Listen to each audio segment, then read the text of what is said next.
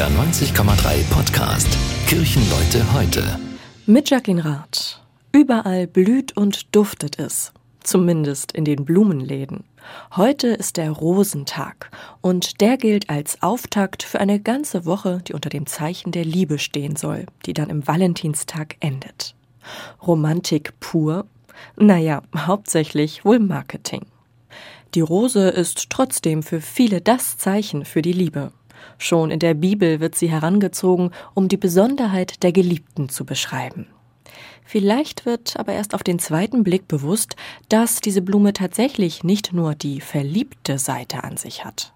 Leuchtende Farben, intensiver Duft, makellose Schönheit, ja, aber auch ziemlich starke spitze Dornen, an denen wir uns verletzen können.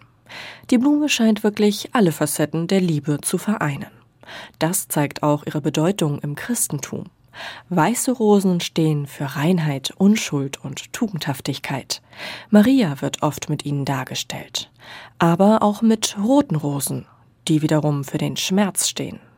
Den Schmerz, den sie ertragen musste, als ihr Sohn Jesus grausam ans Kreuz geschlagen wird. So viele Bedeutungen in einer einzigen Blume.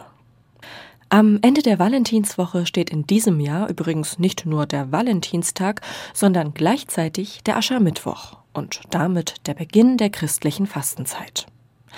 Was also heute mit dem Rosentag beginnt und dann im Tag der Liebe gipfelt, liegt auf demselben Datum wie der Tag der Vergänglichkeit und Umkehr? Ich finde das gar nicht so unpassend. Keine Rose blüht ewig. Liebe ist nicht nur rosarot, sondern manchmal harte Arbeit. Und immer Umkehr zu sich selbst und dem anderen. Das war ein Beitrag der katholischen Kirche. Kirchenleute heute, ein Podcast von NDR 90,3. Wir sind Hamburg. Hamburg, Hamburg.